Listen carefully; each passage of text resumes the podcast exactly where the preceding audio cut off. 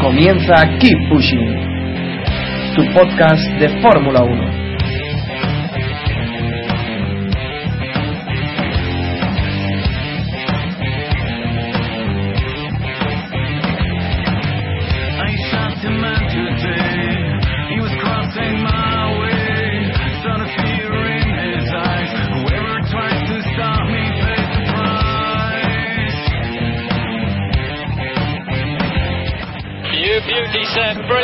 Job. Well done. Great drive. Well done.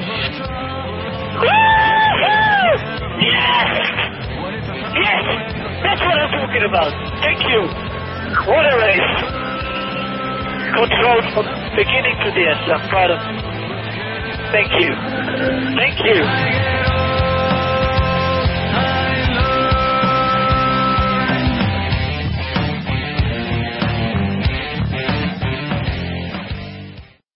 Bienvenidos, esto es Keep Pushing, que tu podcast de Fórmula 1. Hoy estamos con nuestro quinto capítulo haciendo un pequeño previo del Gran Premio de España y tenemos con nosotros a nuestros colaboradores habituales y nuestro invitado especial hoy es eh, José Carlos de Celis. Buenas noches, José Carlos.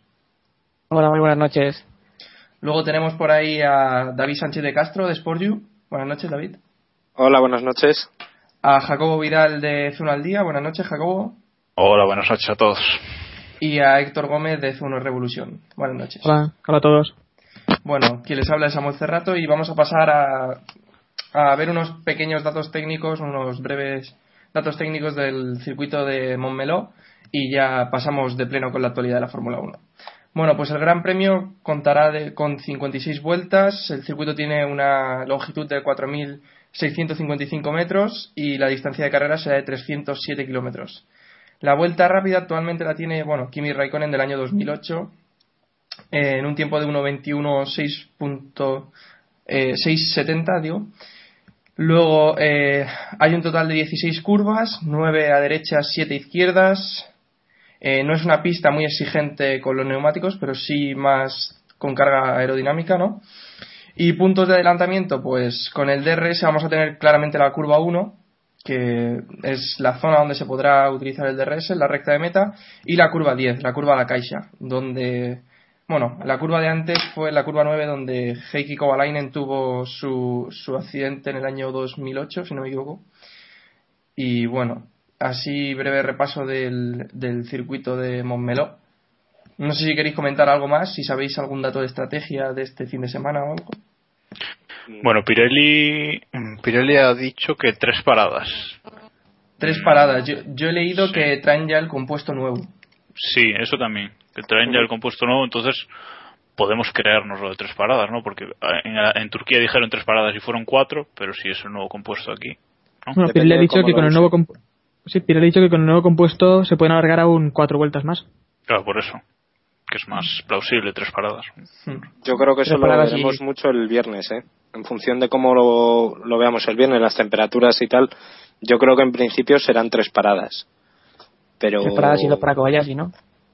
bueno, algo a- referimos, joder, tres paradas, excepto el, pues hombre, Kobayashi puede hacer prácticamente lo que quiera, ¿no? Pero, Y una para Sergio ahí estamos. Bueno, pues vamos a sumergirnos ya en lo que viene siendo la actualidad de la semana de la Fórmula 1 con las noticias más importantes, las que nos han parecido las más importantes. Y bueno, sigue el debate. Eh, ¿Qué pensáis? ¿Va a continuar Massa en Ferrari el próximo año? Eh, nuestro invitado, José Carlos, ¿qué piensas? Eh, pienso, yo diría que hubiese dicho que no iban a seguir, pero parece que Montechemo lo ha indicado que sí que va a continuar. Mi opinión, si, si yo tuviera que mandar con Ferrari, diría que no debe continuar, pero la calidad creo que sí que va a seguir en 2012. ¿Qué pensáis el resto? ¿Sigue, no sigue Massa? ¿Debe seguir, más que nada? Debe no. Eso es otra cosa ya distinta, pero me parece que en 2012 sí que va a continuar. Hombre, yo No, creo que ni, ni a Massa ni a Ferrari le beneficia este cambio, tampoco. Eh, Massa no va a ser un equipo mejor que Ferrari. Y el equipo seguro. italiano, y el equipo italiano, pues un piloto mejor tal vez se podría encontrar. Pero uno que te aporte esa experiencia, su potencial tal vez sí que se puede discutir, pero en 2008 ya vimos que con un coche competitivo sí que puede plantar cara a los demás si lucha por el título. La- su problema, el problema de Massa, lo he comentado ya varias veces, es que no encuentra la temperatura óptima de los neumáticos pero quitando Turquía, la pasada carrera, más o menos estaba haciendo una temporada regular. Yo creo Bueno, que. Lleva ya seis años ya en Ferrari. ¿eh? Bueno, yo creo que eh, que lo de lo de Montechemolo no, no quiere decir nada, o sea, lo que haya dicho Montechemolo que, que va a continuar en 2012 no quiere decir nada, porque ya tenemos el caso de Kimi ahí que aún es más flagrante que se fuera que un- tiene un año de contrato todavía, ¿no? Y yo creo que Massa se irá o no se irá de Ferrari, yo creo que dependiendo de lo que haga Weber. Yo sinceramente creo que la clave de esta de, bueno, de- del mercado de pilotos del, del año que viene la tiene Weber. Si Weber se va, va a haber muchos movimientos y si se queda, va a quedar la cosa prácticamente como está. Así Pero, Jacobo, ¿lo dices porque crees que Massa va a ir a, a Red Bull? No lo sé si Massa va a ir a Red Bull, pero yo creo que si Weber se, si Weber se va, yo creo que va a haber muchos movimientos. Todavía no está claro, no está claro que, que un, uno de los de Toro Rosso vaya a subir a Red Bull si se va a Weber. Dicen que sí, pero bueno, ya, ya veremos según su rendimiento este año. Y si no se va ninguno de ellos, eh, Red Bull va a contratar otro piloto, otro piloto fuerte y Massa puede ir al equipo donde salga ese piloto. Quiero decir, no digo que Massa vaya a ir a Red Bull, pero sí digo que se pueden producir muchos movimientos y Massa estar metido en ellos. Ojo, yo re- quiero recordar una cosa que nos, nos ha comentado unos writers por, por Twitter. Y es que eh, Montechemolo ha dicho que Massa tiene contrato para el año 2000 2012, ¿no? Pero Mm. bueno, lo mismo dijeron con Raikkonen en 2009 y lo pusieron de patitas a la calle, ¿no? Es que eso depende mucho del, del rendimiento. Si los contratos se pueden romper, o sea, el contrato es Mm. un papel y se puede romper. Y en esos mismos contratos habrá unas cláusulas de rendimiento. Que ese es el problema. Por eso ha habido. Yo creo, creo que la, la marcha de Kimi se debió mitad y mitad a la pasta que puso el Santander y al rendimiento que tuvo Kimi ese año, la relación, etcétera, el- la infamia esa del helado, en fin, no hace Sí. falta que os recuerde más. Pero yo creo que en masa deber continuar, pues hombre, por deber no debería, bueno, no debería continuar, en mi opinión, en Ferrari. Que va a continuar, si estoy de acuerdo con Jacobo, si Weber se va, va a generar un movimiento eh, dominó, un efecto dominó y posiblemente Massa se vaya de Ferrari. Veremos, veremos. Pero lo que yo no entiendo es que defendéis que echen a Massa de Ferrari, pero decís que lo pueden fichar en Red Bull. Sería lo mismo prácticamente. No, no, no, No, no, no, yo no he dicho eso, ¿eh? Yo no he dicho Claro. eso. Bueno, como decís que el movimiento empieza con, con que echen a Weber, pensaba que era No, porque pero- decís que puede... No, no, con que se vaya, ¿eh? Con que se vaya, no con que lo eche. Ujú, que, bueno, es, sí. que es muy distinto. Claro, es que, o sea, yo creo que Jacobo y yo vamos en la misma línea, que nos referimos a que un cambio de equipo o la marcha de Weber, la retirada, vamos, eh, a otro sitio, original, le a- claro, le abre la puerta a Massa a otro equipo. En un equipo encima- medio. Sí, claro, sí, Sí. sí, no, evidentemente un equipo de primer nivel no. Hay que tener también en cuenta el factor, eh, el factor Schumacher. Eh, Schumacher es otro piloto que muy posiblemente se va a ir y Sí. ahí hay un hueco. Y, y yo, yo tampoco veo a Rosberg en 2012 en Mercedes, ¿eh? No lo tengo tan claro que siga en Mercedes, básicamente. Bueno, Sería el candidato, el candidato ideal a suplir a Massa. ¿eh? Sí, Sí. sí, sí, sí. No está Pues, hablando de. Massa. Eh, Por, por quiero decir eso- una cosa Sí, sí, sí, sí, José sobre. Massa. Hmm. Es la sexta temporada en Ferrari, no hay que olvidar eso. Llegó ya hace unos años, en seis años creo que tenía que haber demostrado un poco más con Ferrari. Yo siempre he defendido a Massa y los que siempre hemos defendido a Massa podríamos habernos agarrado eh, al Mundial 2008, como ha contado antes Héctor. Si hubiese ganado el Mundial, ya se puede decir, no, es que es campeón del mundo, tal, pero agarrarte a un casi Mundial es, es complicado, ¿no? Y en seis años yo creo que para ser piloto de Ferrari es poco bagaje en su campeonato del mundo. No obstante, yo creo que es un caso distinto al de al de Reconen porque hablábamos de un primer piloto, hablábamos de Fernando Alonso, un campeón que iba a llegar, el dinero que ponía el Santander, y en este caso hablamos de un compañero Alonso. Está claro que el sustituto de Massa, pues sea Robert o sea el que sea, sería un segundo piloto, no vendría a ser el primer piloto de Ferrari. Pues ahora os lanzo la pregunta que nos han estado haciendo por Twitter Kamikaze Sancho, luego también Nuska nos han estado preguntando que si pensáis que Massa se va a ir, ¿quién creéis que va a ser el, el sustituto? Bien, yo la locura de la noche. Schumacher. ¡Guau! Bueno, ¡Madre bueno, mía! bueno, ¡Madre bueno, mía! bueno, bueno, bueno. ¡Madre Bueno, mía! Imaginaos, bueno, solo de bueno. imaginarlo. Bueno, bueno. No, bueno, eh, lo que comentabais, Rosberg sería una buena opción, pero no sé. Madre Yo es que no veo ahora mismo ningún piloto. Joder, a mí me has dejado también frío con el Schumacher, ¿eh? Eh, Yo creo que no, habrí- no hay ahora mismo un. No sé, es que yo ahora mismo no veo un perfil. A Rosberg le dejas de escudero de Alonso, porque evidentemente. eh, o si no, sería un caso Hamilton con, en McLaren con Alonso, ¿no? Yo no sé hasta qué punto, estando eh, Alonso todavía como primer, como, con el estatus de primer piloto en Ferrari, pues le yo- puedes poner, no sé. Yo es que, claro, depende de lo que busque Ferrari. Si quiere un, Claro. si quiere un piloto que, que le ponga las cosas difíciles a Alonso, pues evidentemente Rosberg sería una buena opción, o yo que sé, incluso Vettel si, se, va- si lo echan de Red Bull y quiere irse a otro equipo. Pero yo, si, si, si fuera yo el que tuviese que elegir, yo me traería a Checo, al Checo Pérez. Es, es cierto que sería su segundo año, pero, Pero- la verdad es que es miembro del equipo, es miembro del equipo Ferrari ya. Sí, es una Muy opción real porque es. ¿Y nadie ha pensado en Kobayashi? No, pero molaría. Estaría muy bien. No creo que. Ferrari se arriesgue a tener a un Kobayashi, pero bueno, el caso de, de- de Checo Pérez es un poco parecido también. Joder, que- me encanta la idea de Kobayashi. Sí, vamos a hacer presión. ¿no? No, hombre, yo prefiero antes a Kobayashi que, a, que Checo Pérez porque realmente te ha demostrado más. Y también te ha demostrado que Sí, eh, sí, adelantando claro. sí que es... Tiene más experiencia también, básicamente. Y da espectáculo, da espectáculo final, que también es lo que buscan los equipos. Bueno, pues si queréis cerramos ya el... Porque a, a Bianchi no lo vemos, ¿no? De segundo piloto de Ferrari. Hombre, no. No, todavía que, no. que nos vuelvan a traer para- a, a este que corrió, no me acuerdo ya ni de su nombre, o sea, en 2008. Vale, Yuhide, Sí, sí. Bad, Bad Oer, sí, sí, este. Decía José Carlos. Hombre, para. No, que digo para que para traer a Bianchi, pues. Suena a Checo al fin y al cabo también es un piloto de, de Ferrari, ¿no? Sí, lo que pasa es eso, básicamente tiene poca experiencia. Bueno, cerramos el apartado de Ferrari dando las gracias porque nos habéis enviado muchos comentarios por Twitter con vuestra opinión. Mm, Destaco aquí Matt Quar, que hablaba de que Ferrari quiere tener un primero y un segundo piloto, José Luis Grande, Nuska, que ya lo he dicho antes, José Cuellar, Esther también nos ha enviado un comentario. Bueno, gracias a todos por los comentarios y si os parece pasamos a, al segundo asunto del día. La posible separación de Ferrari, Red Bull, McLaren, Mercedes de la Fórmula 1 por, porque no están de acuerdo con, con cómo se están llevando las cosas. ¿Qué, qué pensáis? ¿Podrá ser po- ¿Será posible esa separación o, o qué? Eh, Héctor, ¿qué piensas? Bueno, esto es lo de siempre, lo escuchamos todos los años al final, ¿no? Hmm. Yo creo que no ocurrirá tampoco nada. Ferrari, también el problema, que son los que más defienden crear un campeonato paralelo, no tienen tanto poder como en otros, como en otros tiempos. Red Bull es un equipo que empieza a tener muchos fans también. Y es un Hmm. equipo ganador. Y ha apostado muy fuerte por la Fórmula 1. Va a ser muy complicado. Además que Red Bull también apuesta por Shows, es un equipo muy espectacular y que gusta mucho al público y a los aficionados.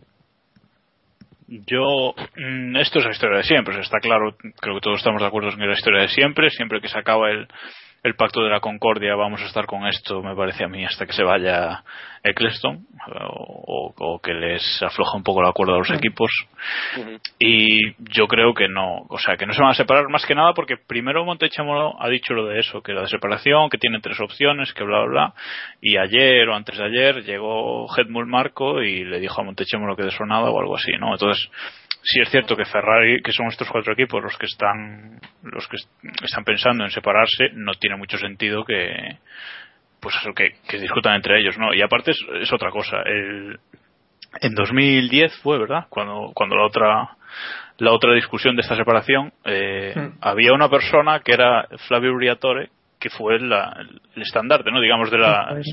Intento de revolución. Y ahora no está. Yo creo que falta un personaje así ahora mismo en la Fórmula 1 para que lidere una, revolución. Yo no veo a Montechemolo liderando ninguna revolución. O sea que yo creo que firmará un nuevo pacto de la concordia con mejores condiciones o lo que queráis, pero que no habrá separación. Tenemos que montar una acampada a sol de la Fórmula 1 para lograr la revolución. Ojalá se separaran de la FIA, pero bueno. Sí, sí. Yo, yo vamos, yo desde que tengo memoria, bueno, por ahondar un poco en lo que en lo que comentáis, eso ya viene de cuando la FISA hace la hueva de años, que éramos niños, si alguno incluso no habría nacido, pues ya andaban en estas grescas. Quiero decir, esto es un constante tira y afloja que de momento Bernie ha mantenido todos estos años en un precario equilibrio, porque ha sido un equilibrio muy, muy precario. Eh, bueno, eh, vamos a ver si, si se puede arreglar. Yo, sinceramente, no creo.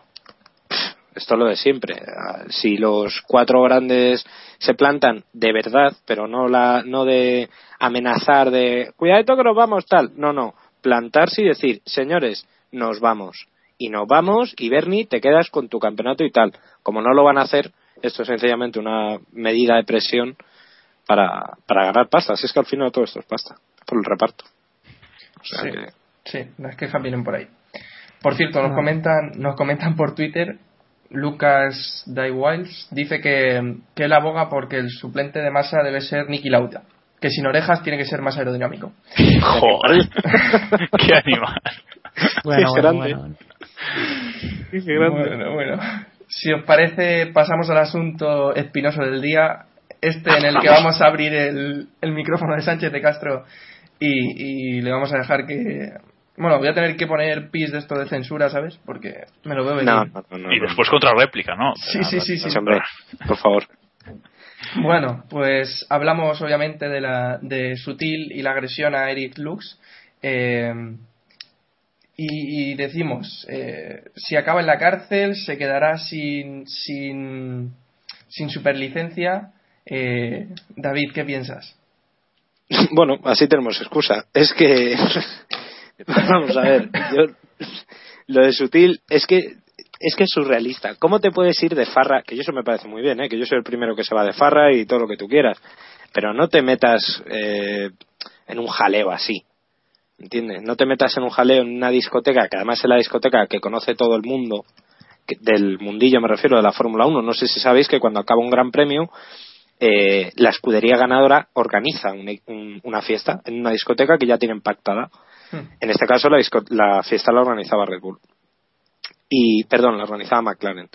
Entonces, el, eh, Hamilton, Alonso, Sutil, un poco la terna de los cuatro, cinco, seis pilotos que se llevan más o menos bien, se fueron de farra. Sutil se pasó de copas, como nos ha podido pasar a cualquiera, se pasó de copas. ¿Y cómo se te ocurre darle un botellazo a un tío? Pero es que tienes que estar muy, muy, muy colgado. O sea, ¿cómo se te puede ocurrir eso? No, que no. además tú eres una persona pública. Y por una Es que- tontería, además. Y ¿eh? por una Sí, sí, estupidez, sí. claro, claro, que además era, vamos, yo de verdad no sé si es culpable o no. Cuando todo el mundo le ha visto y le ha dicho, oye, tal, te has pasado, incluso él ha tenido que pedir perdón, e incluso la escudería se ha visto forzada a emitir un comunicado esta tarde, no sé si lo habéis leído, Sí. en el que decía, oye, que no vamos a cambiar ningún piloto, en fin, es que yo entiendo que por la presión que está teniendo este año, sobre todo este año más que el año pasado, está nervioso, etcétera, etcétera. Pero no te puedes permitir esto. Y si es culpable, que le quiten la superlicencia. Sí, yo además es que es el piloto del que menos me lo hubiera esperado. No tengo a Sutil como un piloto violento tampoco. No, no, que lo que te digo, violento- que se fue de, que se pasó de, de copas. Esto, espero que solo de copas, no quiero ya mal pensar de algo más. Esperemos que solo sea de copas, ¿no? Pero a mí la verdad es que me dejó flipado, hablando mal y pronto. Yo a Sí. Sutil lo más violento que le he hecho, que le he visto hacer fue la discusión que tuvo con, con Trulli. No sé si recordáis, en una rueda de prensa, que ni siquiera se levantaron la voz. Sí, pero al, pero al bajarse del coche tuvo casi más que palabras. ¿eh? Yo creo que, que Sutil da una imagen de, pues eso, de persona no violenta, pero yo creo que sí es un poco, un, po- un poco de pronto más que, más que violento, ¿no? Porque ya ha habido varias veces en lo de, con lo de Trulli en Brasil eh, y ha habido otras ocasiones que sí que al bajarse del coche pues se pone muy loco y de, de, de pronto, como digo, o sea que no sé hasta qué punto podemos decir que no es, que es- no es violento, que es una persona Sí. no sé. ¿sabes? Es lo que tienen los alemanes, ¿eh? Schumacher, Vettel y demás son así un poco violentos. Bueno, pero también es Bueno, normal. bueno, bueno. Uy, estás Puede- tocando Jo- aquí José cosas. Carlos, ¿querías decir algo, José Carlos? Sí, bueno, para empezar con el tema sutil, yo creo que, bueno, yo es que al contrario que, que Sánchez de Castro soy bastante fan sutil y creo que estamos olvidando, en primer lugar, la presunción de inocencia, ¿no? Es cierto que de momento son rumores y bueno, cuando el río suena quizás, quizás aguayeo, ¿no? Pero No, no, José Carlos, es- un, un matiz. Él mismo lo ha admitido Sí, sí. y ha pedido Ha pedido perdón. perdón. Es que, Quiero decir, claro, sí. claro. O sea, quiero decir, no, no, a podemos. ver, las declaraciones de sutil realmente han sido, eh, es una excusa, puede ser una excusa o no, pero dice que fue un, inci- un incidente, un, o sea, un, Accidente fue. Hombre, yo no le abro el cuello a un tío sin, sin querer, a priori. ¿Entiendes lo Bueno, digo? ni siquiera hay demanda por parte de, de Luz. Eh, ha habido un comunicado, pero ni siquiera hay, hay demanda. Cuando ya salga la demanda, veamos si es culpable o no. Yo soy el primero en decir que, que bueno, que cumpla los cargos que se le, que se le pongan. Yo no creo que vaya a la cárcel, muy menos, pero sí. Eh, bueno, el equipo podía verse en una situación de lavar su imagen, de, de sustituirle. Ahí está esperando Hulkenberg frotándose las manos. Y bueno, ya te digo que el tiempo dar la razón o no. Si, si, debe- si es culpable, pues nada, habrá que tirarle. Si no, pues, pues, seguir demostrando que no es tan malo como, como alguno cree. Hombre, a la, a la cárcel es complicado. No sé si habéis escuchado esta tarde el, el, el GPcast y decían que, que no tiene. Sí, sí, sí. que China no tiene ningún tratado de colaboración con otros países para, para que lo lleven allí a cumplir por lo que hizo, vamos. Bueno, Claro, por lo que yo- supuestamente hizo, vamos. Yo creo que no se sabe dónde se ha interpuesto la denuncia. ¿eh? Claro. Entonces, ojo, porque si se ha interpuesto en, en China, sí, es, es así. No puede, con que no pise China está hecho, pero si no, es que yo creo que no se sabe dónde. Es que esa es la, esa No, es la clave. La denuncia la puede hacer, si la hace la justicia italiana, pongamos, no sé, o a la francesa, que en el caso que sería lo más normal, o a la inglesa, que es lo más probable. Eh, puf, yo no estoy tan seguro que no le empuren, ¿eh? Bueno, también comentando lo que lo de antes, lo de que si es una persona violenta, también quería decir que cuando te bajas del coche o en ese momento no es lo mismo que estando ya de fiesta o estando en... Ya, ya, sí, eso sí. Sí, eso sí, sí. Eso claro. que es, com- pero- es comprensible un poco de... Hmm. no, un poco de agresividad un- cuando te bajas del Pero- coche en un accidente o algo, pero no es comprensible lo que ocurrió en la discoteca. Eso es, eso es. Que yo entiendo, o sea, que, que vamos a ver, que posiblemente pues sea una ida de olla, como todo el mundo hemos tenido, incluso yo entiendo que lo que yo os decía, la presión, o sea, que vale, que no es, para mí, en mi humilde opinión, no está mereciendo absolutamente nada este año, está mereciendo palos, mayormente. Ah, Este, por lo menos hasta, hasta el, día- hasta el día de, vamos, hasta ahora mismo, pero eso es mi, mi Bueno. opinión. Entonces yo entiendo que puede enredarse un poco y se puede calentar y pues se le va a la olla y, y llega este, le pega un codazo, le dice tal y pues tal, ¿sabes? Quiero decir tacos y no quiero tal, pero entiéndeme, que en, en cierto modo le puedo llegar a justificar. Ahora, que como sea culpable, que le caiga todo. Y lo primero, el- la puerta de salida de Force India y si puede ser de la Fórmula Sí. 1. Es que el problema, el problema no es, estábamos hablando de esto, de que si lo pueden enchironar, de que si Force India tiene que lavar su imagen, pero el problema es otra cosa que no comentamos, el problema es la FIA. Que si le quita la superlicencia, o sea, es- Bye, está. bye. No, no tiene nada que hacer. ¿no? Hmm. No sé si quieres hacer una contrarréplica, José Carlos. No, a lo que dice David de que nada más que merece un sello de momento me- no fue mal la clasificación, pero creo que lleva los mismos puntos que, que Di Resta, un, cuatro carreras, dos por delante, dos por detrás, tampoco veo tanta, tanta, no sé, es tanta novato. como dicen algunos que le está dando. Pero es que Es es un un novato, novato. pero tampoco podemos O sea, olvidar que el Paul, Paul Di Resta, un tipo que está probando Malani, que ha ganado disciplinas tan diferentes como la, la Fórmula 3 o el DM, a lo mejor quizás no sea manco, no sé, que quizás son buenos pilotos, tenemos... No, no, no, no. Ev- Evidentemente, o sea, que, que Di Resta es un muy buen piloto, eso es indiscutible. Pero es que, que la primera carrera, es que no sé cómo decirte. A mí me ha decepcionado muchísimo, sutil, muchísimo. No es que me esperara David, mucho de él. Pero, Ya te digo que en cuatro carreras dos veces por delante y dos veces por detrás. ¿Que le ha superado en calificación? Sí, pero mm, recordemos que ser más rápido no significa ser mejor piloto. Y te puedo poner un ejemplo muy claro. Para mí, personalmente, por ejemplo, Hamilton es más rápido que Alonso, pero no es mejor piloto que Alonso. Eh, que puede ser un caso parecido. veremos. Bueno, si estuviera Iván F1 por aquí hoy, te rebatiría ese, ese argumento. Bueno, ¿Por eso es igual. No, que- hombre. que superar en calificación no tienes por qué ser mejor piloto. Ya, ya, ya. Sí, sí queda claro. Bueno, pues pasado el asunto escabroso del día, seguimos con nuestro guion y os pregunto por los cambios en la estructura de Ferrari. Eh, ¿Pensáis que se van a cargar por fin a Dominicali y estaremos contentos todos? Jacobo, ¿qué piensas? Yo le voy a dejar, le voy a ceder a, a Jo- a José Carlos que empiece él, porque Vale, como vale. fan de, de Ferrari es más fan que yo seguro, así que que, que opine él, luego yo le, le digo algo si quiere. Yo creo que hay que hacer una línea en Ferrari, claro, y hubiese empezado un poquito, hubiese empezado desde el propio Montechemolo, ¿no? Que se vaya ya la política, pero bueno, el propio ha dicho que, que no se va a ir. Yo creo que hay, en tener la cabeza 100% en la judía y no creo que Montechemolo la tenga, ya te digo que creo que está pensando más en otras cosas. Luego, pues si Montechemolo va a seguir, va a ir un poco más hacia abajo y, y pienso que Manicali debería irse, pero vamos, debería haber sido ya hace tiempo, ¿no? Otra cosa es que se vaya a ir o no, pero bueno, mi opinión es que, que sí, que deben. sí. Hmm. Creo que todos, muchos opinamos que Dominicali se tiene que ir. Jacobo, ahora sí que te doy la palabra a ti, que sé que, Sí, ¿no? que le Pero- tienes un cariño especial. A Dominicali. Sí, a Domenicali tengo mucho cariño. Sí, no, yo creo que, que, que José ha dado, ha dado en la clave, ¿no? Porque siempre hablamos de Domenicali, Domenicali es el que se tiene que ir, pero hay que acordarse de que el que puso ahí a Domenicali fue Montechémolo. Hmm. Y Montechémolo tiene razón, lleva dos o tres años que no está en la escudería centrado, o sea, que está más en, pues, en sus cosas que tenga por ahí o, o lo que sea, ¿no? Y si se va a la política y se dice que viene que viene el hijo del presidente de Fiat o algo así, mm, bueno, no sé exactamente, da igual. Eh, evidentemente ahí va a haber un cambio, va a haber un cambio radical en Ferrari y yo creo que lo tiene que haber, desde Domenicali, Aldo Costa, Tom Bazis, todos, o sea, todo lo que hay de, viejas glorias, digamos, que no son tan viejos, pero bueno, de viejas glorias que hay en, Ferrari, esos hombres que yo creo que están cansados, que no tienen ideas, porque que no, es, su culpa, o sea, están cansados, llevan toda la vida haciendo lo mismo en, el mismo equipo y, y están cansados y es normal que ya no tengan eh, ideas ni, lo hagan bien, ¿no? O sea que yo creo que sí, que hay que hacer una limpia. Luego podemos discutir si Briatore es esa persona adecuada o no, pero que hay que hacer una limpia en Ferrari está claro porque este año como no ganen nada y el año que viene no hagan cambios, eso va a ser un clamor eh, popular en Italia y en, todo el mundo. Sí. ¿Y esos cambios cuándo creéis que van a llegar? Porque yo creo que va a ser eso, lo que, lo que indicabais. Montezemolo está ya pensando más en otras cosas y cuando se marche a política será cuando lleguen esos cambios. Llegará, pues quien sea, si era el hijo del presidente de Fiat, llegará y ya hará el, en los cambios. No creo que Montezemolo haga ningún cambio, ni creo que antes de irse vaya a cambiar mucho la cosa. Yo es que creo que no va a tener otro yo remedio. ¿eh? Eh. José Carlos, creo que estabas Yo comentando es que de momento digo que Montechémolo no se va.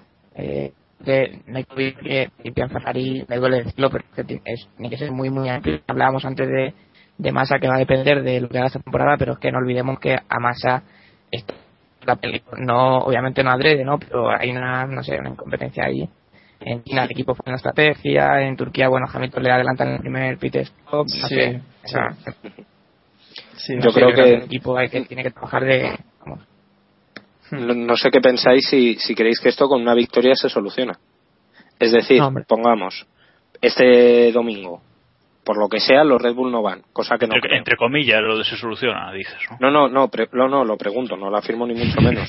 Pero que de repente llegáramos este fin de semana y de repente doblete de Ferrari. ¿Se, tran- se tranquilizarían las cosas, vosotros creéis? Yo es que creo que ni eso. Pues ahora mismo eh, ya es demasiado tarde para, para Ferrari y yo creo que la- las cabezas que deben rodar son de muy arriba. O sea, es que ya aunque ganaran dos dobletes seguidos a día de hoy, que bueno, en Italia se tranquilizarían un poco las cosas, la prensa se tranquilizaría y tal, eh, yo no creo que incluso ni eso eh, fuera a ser suficiente. O sea, es que yo creo que ya es imparable el cambio yo de... creo que dos dobletes de Ferrari ahora es un problema. Ya os pregunto también una cosa. Eh, ¿Tranquilizaría a la gente que ganará en el Mundial? Sí. Es que es inviable. sí, ahora mismo no sí. veo, no veo posible que, Sí. que Ferrari gane el Mundial. ¿eh? No, sí, Eh, pero en caso, claro, en caso de ganarlo, en a caso de ganarlo, ¿creéis que la gente volvería a confiar? Claro que sí. Sí. Pues Lamentablemente no. sí. Totalmente. Pero Bueno. si pasó en 2007. Sí, Sí. Eh, yo, si me das a opinar, Sí, sí. creo que eh, además también un poco la, la opinión del Ferrarismo, varios foros estoy de Ferraristas y tal, y eh, en 2007 tras ganar el Mundial, la sensación era de, vale, hemos ganado el Mundial, pero no lo han regalado. En 2008, tras estar a punto de ganar el Mundial, la sensación era que tenía que haber un cambio, incluso el año pasado eh, Fernando Alonso estuvo a punto de ganarlo, Hmm. y la sensación era igual, era la misma. Yo creo que el, el aficionado del tifosi es consciente de que tiene que haber una limpia bastante general y, y creo que hablaba, hablaba Sánchez de Castro de un, no sé quién era el que hablaba de una carrera, ni, no creo que ni un mundial siquiera lo, lo Claro, pues eso decía también es según cómo se gane ese Mundial. Lo que pasa es que el, poten- carrera, está claro. el potencial de Ferrari es tan grande que aunque al principio esté mal, luego siempre acaba estando en la lucha por, por el título o por las victorias. Es que, Yo Porque este año con no ayudas- tan claro, ¿eh? ¿Con ayudas o sin ayudas? hombre, eso, eso lo comentaremos más tarde, pero es que Héctor está siempre ahí a tope con el siguiente tema. Nada, pero es eso. Yo creo que ya creo que desde el principio de Keep Pushing llevamos hablando de que es necesario un cambio en Ferrari y seguimos esperando ese cambio en Ferrari. Esperemos que a final de temporada podamos decir que se da el cambio. Ya también se está hablando de que han empezado a diseñar el nuevo coche y supuestamente va a ser un, un monoplaza innovador, revolucionario. Jo, Eso lo quiero ver yo. Pero es que claro, vale, pero quien lo, ha dise- lo diseña es la gente que está ahora mismo, ¿no? Ya, sí, sí. O sea, que no puede ser, es que, es que no, es que En estamos... teoría, a ver, eh, en teoría, según se está comentando, Ferrari ha fichado o va a fichar a uno de los ex eh, ingenieros aerodinámicos de, de Renault y, y McLaren que, que ya trabajaron con Fernando Alonso, ¿no? Eh, si me dejas que busque el nombre un segundo, Hmm. eh, a ver, Nicolás Genel.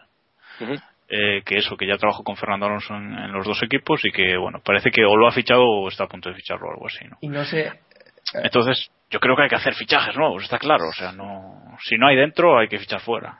No sé si habéis leído que Ferrari le había ofrecido un contrato de 30 millones a, a Niwi. ¿Lo habéis leído? Sí, pero eso ya- 100, no se mueve, o sea, ya Sí, te lo digo. se mueve. Es complicado. Wii tiene la ventaja de que puede ir donde él quiera.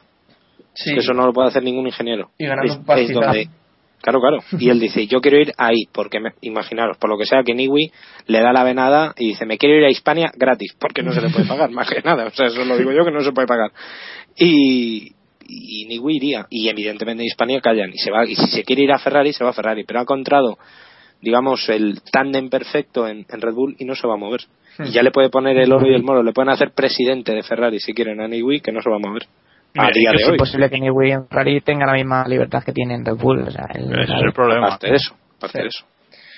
Yo digo, ¿qué otro, si no es Niwi, porque está claro que no se va a mover, ¿qué otro ingeniero veis hoy por hoy en la Fórmula 1 que pueda, eh, que digamos, bueno, pues es- no es Niwi, pero bueno, eh, es un buen ingeniero y puede darle a Ferrari? Bueno, yo es que tampoco creo que sea Sam solo Michael. una persona. San Michael. Calla. ¿Sabes, Jacobo? Tampoco creo que sea solo una persona. Eh, aquí Red Bull ha demostrado que no es solo aerodinámica, es todo el equipo. Es perfecto, ahora mismo. Sí, pero yo creo que todos los equipos necesitan, pues, eh, un ingeniero, una Un líder. figura. Aunque no sea, aunque no sea conocida, porque en algunos equipos no es conocida, McLaren, por ejemplo, eh, yo creo que siempre tiene que haber, pues eso, un guía o una persona que, no sé. Yo creo que a lo mejor eh, James Kay de Sauber, que seguramente esté al alcance de Ferrari, Sí. podría ser alguien que, pero bueno, especular podemos especular mucho, así que Y si no recuperamos a Pat Simons, ¿eh? Que estará por ahí, no sé cuánto del. Pero vamos. Que tampoco, es que yo Ya, creo que ahora mismo no hay nadie. ¿Eh? que está en Virgin ahora, o sea que. Pues se le ficha, fíjate tú qué problema. Virgin ahora mismo hasta que lo tira, pues. pff, No sé. Limpieza. no sé si habéis leído Sí, sí. Decir, una noticia que, que he leído esta tarde y me ha llamado la, la atención, salía en, en Autosprint, de un técnico, bueno, un ex técnico de Ferrari, que hablaba, no ha querido dar el nombre, se quería mantener en anonimato, y hablaba de que el túnel de viento está perfecto calidad y que era una, Ah, sí. una excusa que han puesto. Esa excusa. habían puesto Maranello para, para, no sé, para echar a Sí, para tapar su- que no haya ningún problema por ahí. Mm. Sí. No sé si lo habéis leído, le preguntaban entonces que había Sí. entonces, si no, si no el túnel de viento y, y apuntar los neumáticos, no sé. La- yo cierro ya diciendo esto. La renovación de Ferrari, por mucho que nos duela, y, bueno, por mucho que nos duela, no nos duele. Hay que echar a Domenicali y, y, y un Ir ahí para abajo. Un tío, no, un tío que puede ocupar su puesto es, queramos o no, Briatore. Es que es el único, es que yo ahora mismo es el Sí, único, sí, sí. el Pero único es que líder. vamos a estar otro año entonces con Domenicali, porque es que en 2012 no puede venir. Hasta 2013 no puede volver a la Fórmula 1. Entonces, vamos a estar otro año más sufriendo esto. Es que. Pues chupamos un año La ya más. es cultura de que diría Lauda. Pero queréis otra vez gente como Briatore realmente, Sí. con lo que hizo, con lo que vimos que hizo también. Yo sí, a mí me va la marcha, ya sabes. Sí, pero gente capaz de hacer eso. Sí, sí.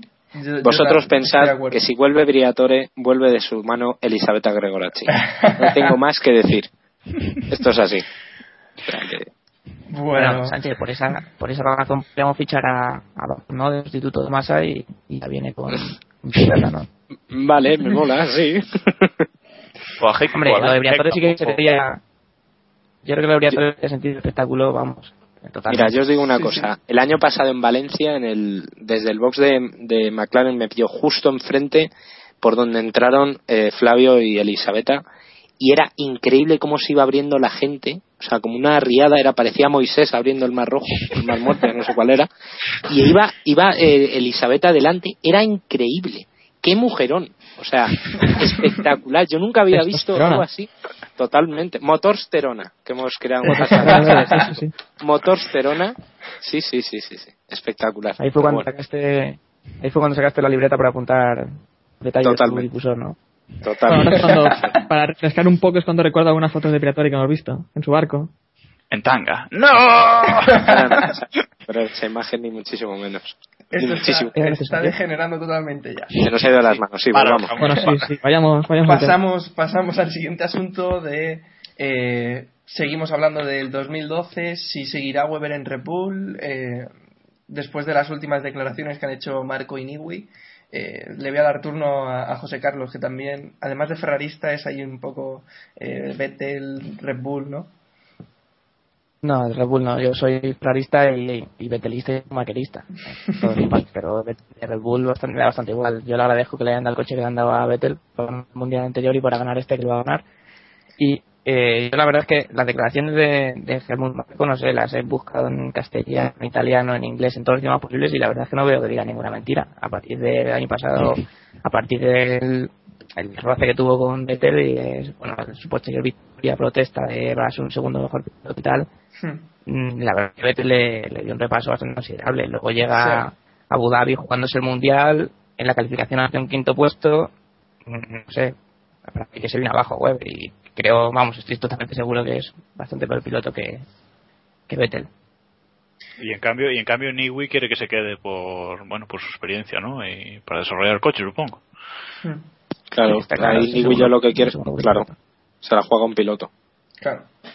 Eh, yo es que no sé si estamos todos de acuerdo. Yo por lo menos ya daba a Weber fuera de Red Bull esta temporada. No, No, esperaba no. que siguiera. Yo sí que creo que este va a continuar sí, una sí. temporada más. Sí, este y yo el año que viene no le veo. Creo que vosotros no le veis ya, ¿no? Pero No, más que nada porque acaba contrato y no hay intenciones de renovación, parece. Sí, básicamente sí. Yo por eso, básicamente, no, Pero- no por otro. pero ¿y quién, a quién ¿A, este equipo. ¿Alguien de todo roso? ¿Buemi? Es que Sí, claro, no, no, este, el paso natural es ese. este Guau, debate ya lo hemos tenido desde Sí, sí, el lo tenemos del- es obligatorio en cada podcast este, este debate. Pero digo yo, para mejorar el equipo hay que cambiar a, a Weber por Buemi. Yo creo que eso en realidad lo echa para atrás el equipo. Sí, evidentemente. Sí. Evidentemente. Pero traer a Alguersuari no echa para atrás el equipo también. Sí, sí, no, yo digo que hay que Igual. mantener a Weber una temporada más hasta que Buemi coja algo, de- algo más de experiencia. Yo mantendría un año más a, a Weber. Pero Buemi no lleva tres años ya en Toro Rosso. Sí. Y le veis como un piloto para No, estar- pero, no, no, No. no, pero quiero decir, ya debería tener experiencia suficiente, ¿no? Es de su tercer año. Yo, yo es que sigo abriendo la puerta a, a alguien que no sea que no sea de Red Bull ni de Toro Rosso. No, Ay, no, no hemos hablado del, pre- del supuesto precontrato que tiene Hamilton con Red Bull, que eso ya es... Oh, la pues- Eso es mentira. aprovechamos. No, está aprovechamos. claro. Eso es, me- eso es mentira. Eso para meter Yo- presión. Eso es una, bueno, eso es una bacala, por decirlo suavemente. Infame. Sí, sí, Totalmente. Que se ha tirado aquí el moco uno de mi fuente que nunca me ha fallado, tu fuente que nunca te Sí. ha fallado, te ha mentido. Si Hamilton no se fue en 2009, no se va de McLaren hasta que se le acabe un contrato, o hasta que le pongan muchísima pasta encima, o hasta que sea tricampeón del mundo Está claro. con McLaren. Sí. Esto es así. O sea, esto es así. ¿Y veis a Hamilton o a Vettel en otro equipo? Porque ahora mismo es difícil No. de ver. Hombre, Vettel sí que le gusta. Bueno, a Vettel en sí un futuro, sí. sí, en un A futuro le- Vettel sí, a a Vettel en Ferrari que hará muy feliz a, Sí, sí. a José Carlos, pero Sí, lo Orgasmo, veo. ¿no, El hombre y la máquina. Sí, como este dominical y ya rajarás ya. no va a No, no, pero de estar. todas formas, hablamos de quién puede llegar a Red Bull y también no tengo muy claro dónde iría Weber mejor que a Red Bull. La verdad. No, no, sí, Eh, sí, mejor no va a ir a ningún lado. Si el problema es que no, no tiene hueco. Claro. O sea, no es, no es un No. salto hacia adelante, es un salto a un lado. Yo creo que se va a retirar, sinceramente. Yo creo que se va a retirar Hombre, de, de la sus Fórmula 1. últimas palabras sonaban a, a retirada. Decía que no iba a ir a ningún sitio que no fuera Red Bull. O sea que. Pues, No, yo creo, yo creo que sí, yo creo que se va a retirar. Bueno, y está es bien, un poco- ¿no? O sea, También es un poco pronto para hablar. Tal vez veremos Sí, cómo claro. marcha la temporada y según cómo marcha la temporada o renovará o seguramente si se retirará porque es un paso atrás o, o tal Claro, vez se pero quede como tú sí. pilotos como Barrichello o Trulli que se han quedado por ahí por otros equipos y siguen ahí agarrados. si Vettel le gana en todas las carreras este año, ¿tú crees que se va a quedar? No se va a quedar. Se Hombre, y donde por él, Se por él yo creo que se firmaría. No sé, no sé. Bueno. No, pero es el mismo Pero caso que ahí- Barrichello. Barrichello tampoco se quería ir de Ferrari realmente. No, ya, ya, está claro.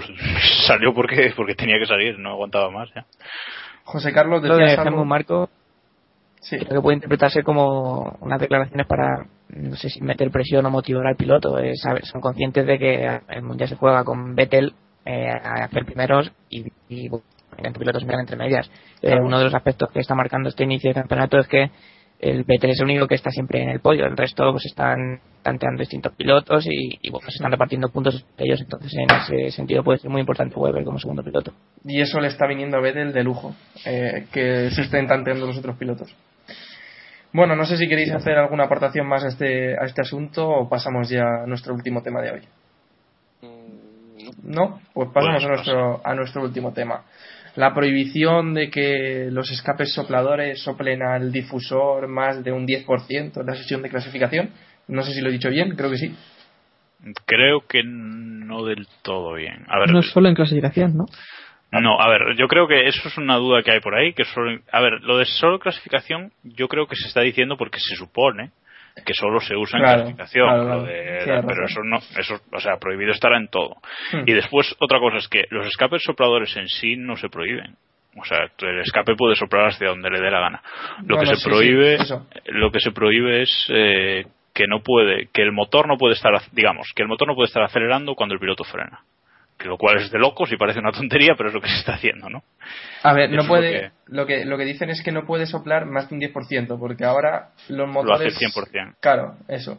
Básicamente, para aclarar así a nuestra audiencia, es el hecho de que los motores actualmente se usan sobre todo en la vuelta de clasificación.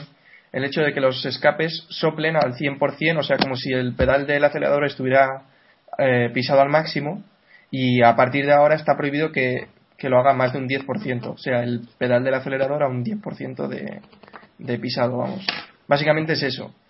Y bueno, se está hablando de que le han hecho un favorcillo a Ferrari porque Red Bull era de los que mejor implementado lo tenían. eh, no sé qué pensáis. eh. David, que no te da mucha bola hoy. No, yo sinceramente creo que esta es la típica de todos los años de la FIA de pues vamos a cambiar las normas a cuatro carreras, ¿no? Estamos en el Gran Premio de Barcelona, vamos y de aún España. menos mal, aún menos mal que llevamos solo cuatro carreras. Sí, sí, sí, sí, sí, porque si no hubiera sido antes, ya te digo yo. Pero que es lo típico, ¿no? Yo creo que la FIA se ha dado cuenta que la superioridad de Red Bull es, es les estaba, estaba restando mucho interés al, al mundial, pese a que McLaren estaba muy cerca y bueno, a lo mejor estaban esperando ese pequeño salto de Ferrari, pero a menos de que frenaran al Red Bull de alguna manera, el mundial iba a ser un monólogo insoportable. Vamos, insoportable me refiero. Eh, un poco que después del año como el- de un año como el año pasado, tener un monólogo este año le iba a venir muy mal a la competición. Y se han dado cuenta que como el, cuál es la mayor ventaja que, o una de las mayores ventajas que tenía el Red Bull era esta, pues lo han capado y, y ya está. No sé hasta qué punto le va a perjudicar mucho a Red Bull o no, sinceramente, porque a lo mejor le perjudica más a quien ha copiado a Red Bull. No nos olvidemos que Niwi hace y el resto copia. Sí. Esto es así, entonces, no sé. Héctor, ¿quieres comentar algo? No, bueno, lo que comentábamos, eh, que más que nada también es eso, en la calificación es donde más se va a notar. Y también por otra cosa, eh, Red Bull hemos visto que puede abrir el DRS prácticamente en la salida de las curvas muy, muy pronto. Y esto no le va a permitir hacer lo mismo. Ahora ya no tendrán ese agarre en las curvas. Sí. Sí, Es cierto, es cierto. José Carlos, ¿algo que añadir a, a este asunto? o- Mm, No mucho más, lo único que no veo, no veo la lógica a crear cosas como el DRS, como el KERS y esto y, y luego prohibir cosas de estas, no sé, Sí. creo que se coge de un sitio para quitarlo de otro, me parece. Estamos de acuerdo en eso. Yo, yo mi, mi pregunta es quién ha, o sea, qui- quién se ha chivado o quién ha hecho presión en la FIA o quién, ¿no? Porque Hablan de Ferrari, pero- se dice, claro, hablan de Ferrari, pero Sí. en principio Ferrari, la mayor evolución que iba a traer al Gran Premio de España era una mejora en sus mapas motor, una de ellas, una mejora en sus mapas motor para, pues eso, para beneficiar a este tipo de, este tipo de actuaciones, ¿no? De- del Sí. escape soplado. Entonces me parece absurdo que haya sido Ferrari. No, se- pa- para mí es más lógico que haya sido McLaren. Que, has- que Pero se le- digo yo, Jacobo, ¿hace falta presión de algún equipo para que la FIA haga esto? Sí. Sin Hombre, duda. yo creo que sí. ¿eh? Yo creo que la FIA, por muy por mucho que vea el campeonato, que diga, bueno, el campeonato este se lo va a llevar Red Bull de calle y se lo va a llevar Red Bull de calle, eh, no creo que la FIA vaya y coja y diga, mira, no, eh, os estáis tal y tenéis que tenéis que cortar esto porque no no podéis competir con esto. No, yo creo que tiene que ir algún equipo y decir, oye, mira, esto por la norma no sé cuántos, igual esto es eh, aerodinámica móvil o algo así. Miraros esto a ver qué pasa. La FIA coge y dice, ah, bueno, pues sí, mira, tenemos excusa perfecta, un equipo nos ha nos ha dicho tal, lo hacemos. Sí. Más allá- ¿no? Puede ser que Yo, Dime, creo que dime. una cosa, no puede ser que. Yo también he pensado en esto, de que, qué lógica tenía que Ferrari denunciara si tenían pensado llevarlo. Pero podría ser también que lo hubiesen denunciado antes y, y hasta ahora no se hubiese conocido la resolución. Y mientras tanto, bueno, Ferrari copiaba si, y, si se Pues permitía bien, entonces- si no, pues. Pues entonces Ferrari cuando ha recibido la carta debió hacer un facepalm brutal. Porque- Depende, depende de qué salir. Culpa de Dominicali otra vez, ¿no? sí, o sea, es que, es que yo, si, Claro. si- si tengo, si tengo que apostar, apuesto porque ha sido McLaren, que son los, de- los que desde el principio este año no han sabido colocar bien los escapes sopladores, porque de otra forma no me, no me cabe en la cabeza, la verdad. O sea que, más allá de que es absurdo que la FIA haga estas cosas, y siempre lo hace, porque el año pasado también cambió eh, lo de los espejos retrovisores que no podían ser exteriores a falta de cinco carreras o una cosa así.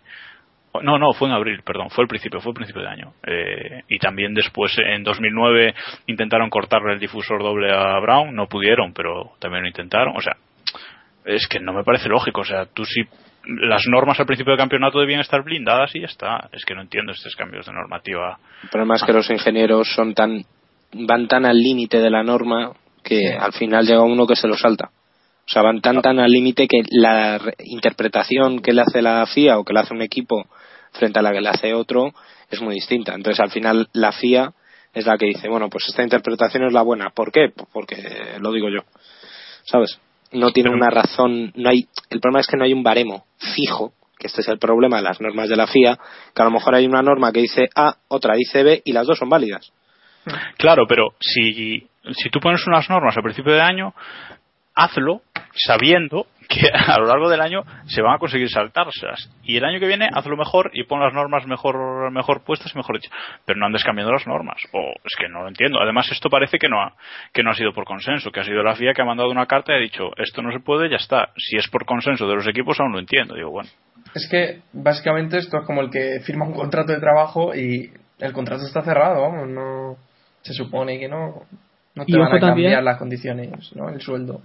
Ojo también, estamos hablando de, de Red Bull que van a quedar mucho, pero también Renault. Renault fue una- un equipo que también ha puesto mucho por estos tipos de, de escape. Correcto. Hmm. Yo es que creo que, que Lotus Renault es el que más va a sufrir. Porque yo creo que Lotus Renault basa todo su coche en el, en el vacío aerodinámico que le hacen los escapes por, desde el medio del coche. Y ya visteis cómo soplaba, ¿no? En el agua del otro, del otro día. Sí, sí, Sí, bonita imagen, por cierto.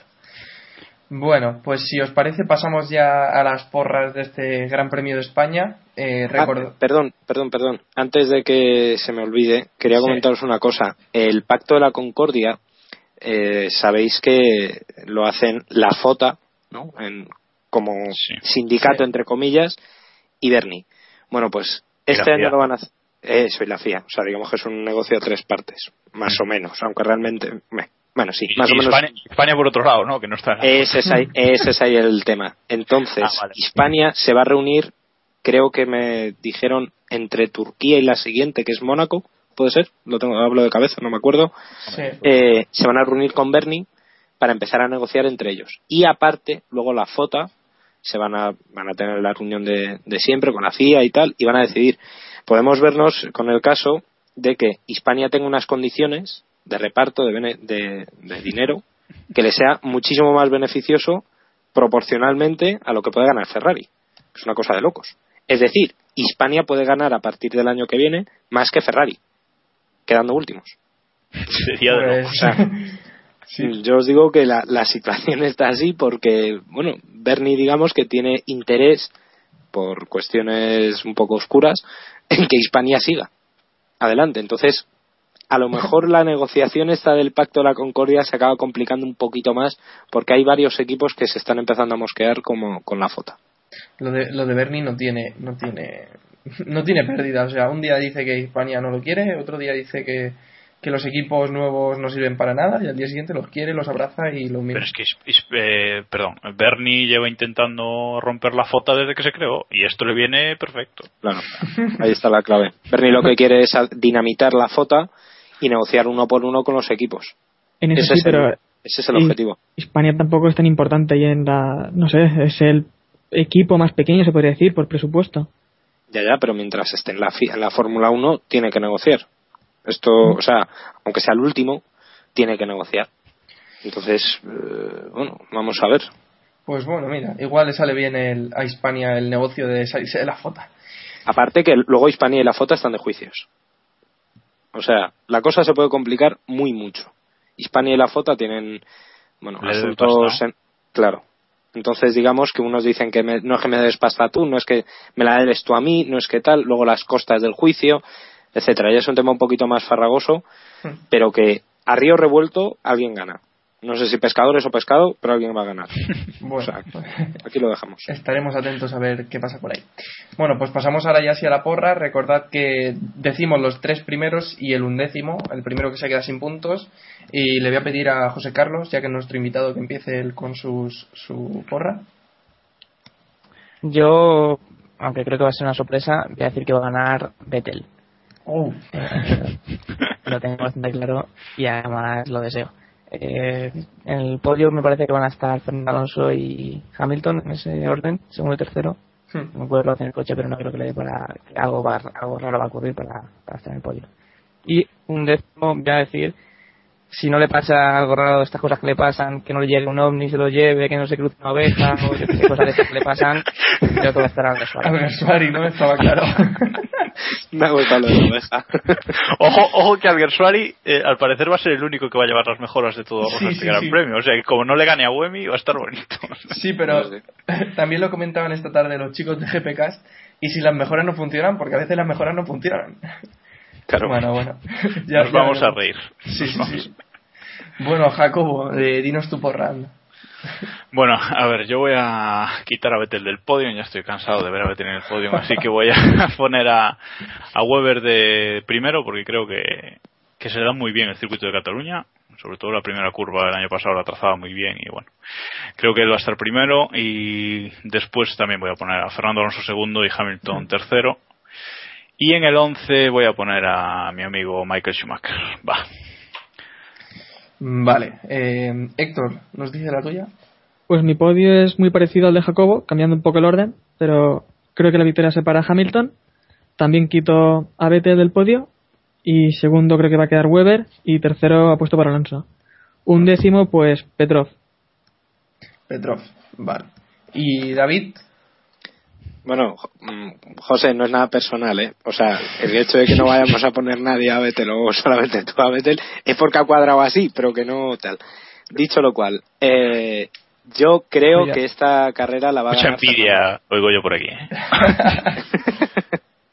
No, a ver, yo creo que esta carrera la gana Fernando Alonso, piscinazo, porque sí, me da la nariz. Eh, Fernando Alonso y luego en el podio, eh, Vettel, porque yo sigo viendo a Vettel como el mejor y si gana Alonso va a ser de chiripa. O sea, va, va a pasar algo y tal y le va a colocar primero. Pero vamos, yo creo que el, eh, Vettel va a estar en el podio. Y tercero, Baton. sutil. Dime, dime. No, pensaba que ibas a poner tercera sutil. No, no, no, no, no jodas. Eh, pues eso, tercero Baton. Y el undécimo se lo vamos a dar a nuestro queridísimo amigo Felipe Massa. Se va a quedar fuera de los puntos porque, bueno, no sé. Yo es que veo, no sé por qué me da la nariz que va a haber un momento tuercas, un momento de, ay, no sé pisar el freno, una cosa que te enseñan en primero, mm, el primer día de la autoescuela. O sea, ya no te digo, bueno, esas cosas que pasan de cuando paras en boxes tienes que pisar el freno. Bueno, pues yo creo que Massa no le ha quedado todavía muy claro el asunto y, y eso, entonces lo vamos a dejar fuera de los puntos. Hombre, Vale. pues si David tiene razón, yo la- el año que viene apuesto por más afuera, ¿eh? Bueno, si os parece, digo lo que va a ser mi porra. Eh, por cierto, José Carlos, la semana que viene seguro que todos dan a Vettel como ganador, ¿eh? No te digo nada más. Hombre, yo creo que es porque es- nos hemos cansado también, ¿no? Esto es un asunto personal totalmente, ¿eh? Yo creo que más de- yo creo que da más deseo de que, que lo que piensan en realidad. Sí, sí, yo creo que también. Puede ser, puede ser. Y en anteriores porras creo que hemos apostado siempre por Vettel, ¿no? Como, Sí. como ganador, prácticamente. Yo creo que sí. bueno, pues todas. os digo la mía. Yo digo, como habéis dicho casi todos, eh, bueno, casi todos no. Eh, como ha dicho José Carlos, primero Vettel, segundo Alonso y tercero Weber, y en el undécimo se lo voy a dar otra vez a Di Resta, porque hasta que no quede undécimo se lo voy a seguir dando. es muy buena razón, sinceramente. Algún Sí, sí. día tendré que acertar, digo yo. Por eso, por eso. Y bueno, no me quería despedir del podcast sin una cosa que ha surgido esta tarde y que me, me ha traído muy mosqueado toda la mañana. Bueno, esta mañana mayormente. Y es el asunto... venido esta tarde y, ha tenido, y te has tenido sí, mosqueado la mañana. sí. Sí. No, no, no. Ha, ha surgido esta mañana. Sí, sí. Ha sido esta mañana que, bueno, lo han confirmado oficialmente y es el documental de Sena. Pero, Ah, ¿cómo sí. se os ocurre no distribuirla por todo el país? ¿Y, y distribuimos el documental de Justin Bieber? ¿Estamos locos o qué pasa en, esto, en este mundo? O sea, no, no, no se distribuye el documental de Sena nada más que en, en cinco, seis ciudades. Cinco, cinco ciudades. O sea, Yo voy a decir una cosa cuando acabes.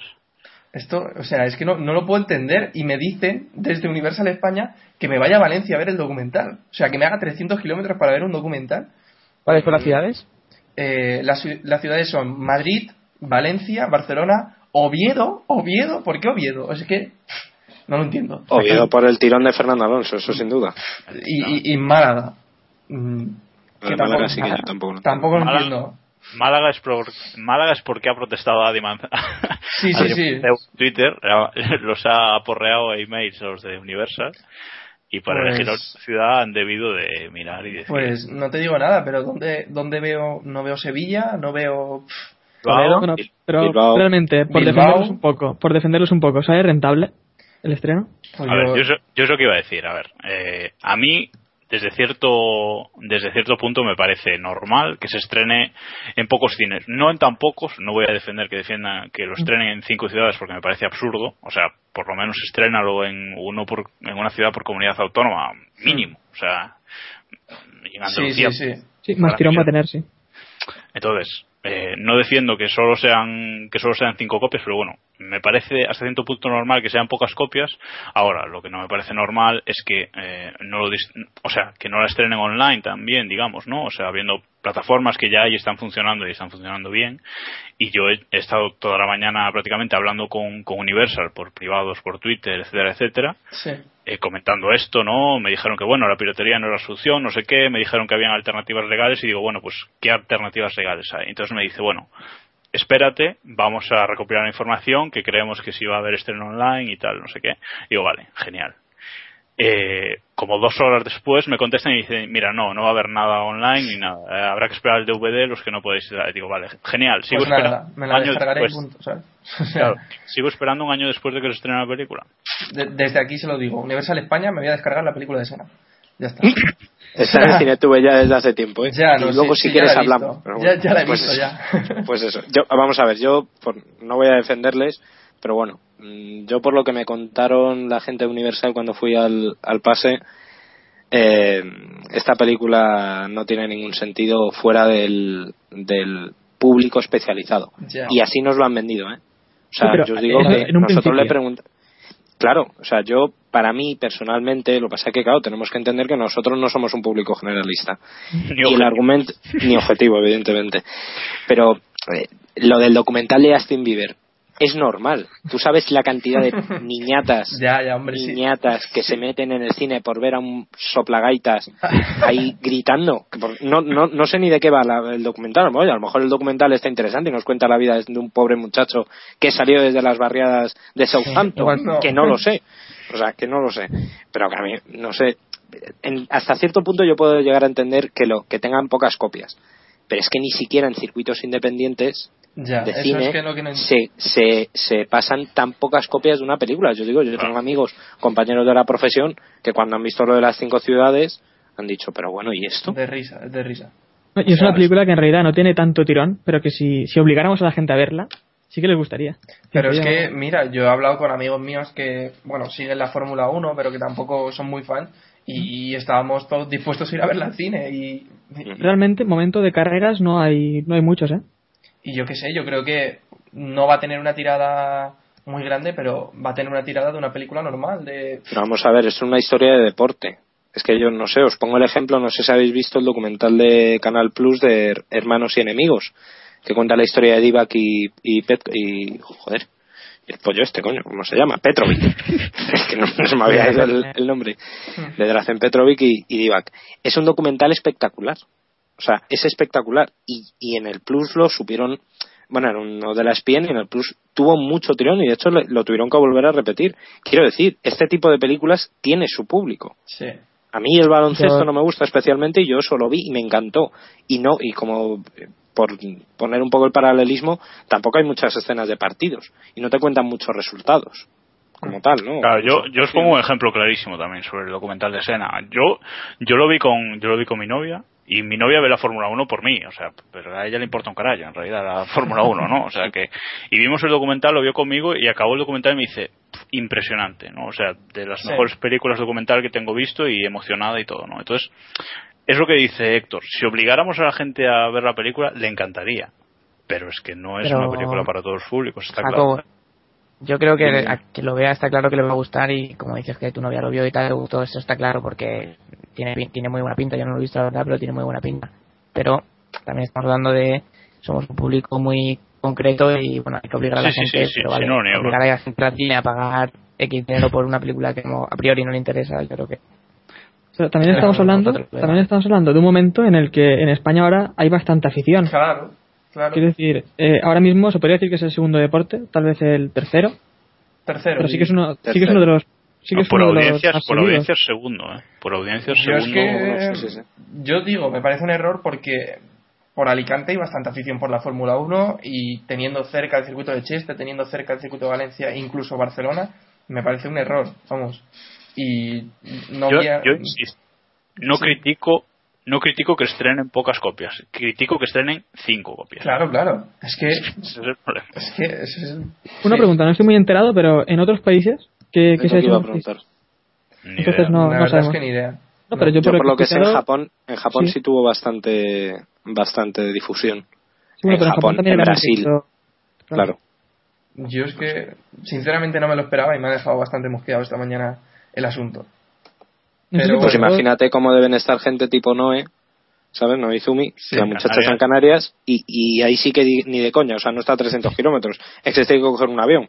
Ya, o sea, esa chica se la va a tener que descargar seguro o esperar el DVD, cosa que no creo que espere. Que lo mismo Si es tampoco no la- llega. Sí, que lo mismo tampoco no, llega. Sí, Que es es de- yo no sé, hay Es veces que que encima, llevamos hablando de esta película desde hace ya muchos, muchos meses. Y estamos ya años. esperándola todos.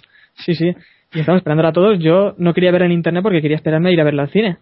Y me imagino, si yo estuviera en otra ciudad, lo que, lo que estaría pensando ahora mismo, que estoy esperándome a que, a poder ver en el cine y me avisan con unas semanas. Sí. Con una semana de antelación, me avisan de que no la puedo ver en el cine, que tengo que verla en DVD. Pues, Pues te la descargas y punto. Vamos. Bueno, Básicamente. para eso no me espero, para eso me espero. Y para la gente que lo quiera ver en el cine, pues eso, recordar que va a estar en dos o tres cines, que encima tampoco van a ser muchos, no sé cuántos serán por ciudad, de Madrid, de Barcelona, de eh, Málaga Málaga Y Oviedo. eh, y y Oviedo. Oviedo. Y Valencia. O sea, Oviedo. O sea, Oviedo es por Fernando Alonso. Sí, Eso sí, pero una no- justificación no. fortísima. Ya está. no me entra en ¿Málaga? la cabeza, lo siento. O sea, ¿Málaga? En serio, con todos mis respetos y todo mi cariño. Pregúntale a pues, Mateo. pues, tal vez, claro, tal vez Adri haciendo presión, pues tenemos que hacer todos presión, desde Canarias también y desde donde sea. Que yo entiendo que no me lo pongan en el Eroski de Zamora, pero ¿Málaga? No lo sé, no lo sé. Bueno, vamos, vamos a ir dejando el asunto que ya nos hemos pasado de la hora. Lo que iban a ser 45 minutos ya va siendo una hora. Como siempre. Así no pasa. entramos en el 107, o sea, no, No, entramos no, en no. el 107. Samuel, la culpa tuya, córtanos. Es imposible. Córtanos. Sí, claro, ahora la culpa será mía encima. Bueno. Dominicana. bueno, vamos cerrando ya. Samuel Dimisión. Sí, sí. Hay que cortar la cabeza de este tío ya. Eh, os recordamos las formas de contacto por Twitter, que hemos cambiado el usuario para que sea más cortito. Es KP Podcast. Eh, en iVoox también os podéis seguir. Keep Pushing, recordad. En el blog, que es keeppushing.wordpress.com. En iTunes, que hemos visto ya que nos habéis hecho alguna recomendación. Os seguimos pidiendo que nos, nos pongáis ahí estrellitas y, y nos, nos escribáis. Y por Facebook también os podéis encontrar. Somos Keep Pushing, como en todos lados, vamos. Y bueno, dar las gracias bueno, a los tres de siempre, que ya nos aguantamos martes a martes. Y a José Carlos de Celis por habernos acompañado hoy. Muchas gracias, José Carlos. Muchas gracias a vosotros y bueno, ha sido la primera, pero espero que no, que no sea la última. Pues sí, esperamos. Cuando Vettel pierda el mundial ya te llamamos y, y te metemos otra vez. No, me llama- espero que me llaméis para, felicitar- para felicitarme. vale, vale. Claro que sí, hombre. Sí, sí, ya veremos. Que gane el mejor, como siempre. Y cuando Sutil haga un podio, ay, cuando Sutil haga un podio. Bueno, Oh. Uy, esa- es- viviremos para ver eso. Programa Jacobo, especial. ¿no? O si Una lo- maratón de cuatro horas. ¿no? sí, sí. O si lo meten en la cárcel también haremos programa especial. Correcto. Bueno, después de este palo sutil que al final nos va a denunciar por calumnias, veréis vosotros. Nada, Eh, nada, os que damos, buscar. o- os damos las gracias por escucharnos y, y nada, recordad keep pushing al máximo y que tengáis una gran semana y disfrutemos de un gran premio de España. Buenas noches, adiós. Adiós. Chao, chao.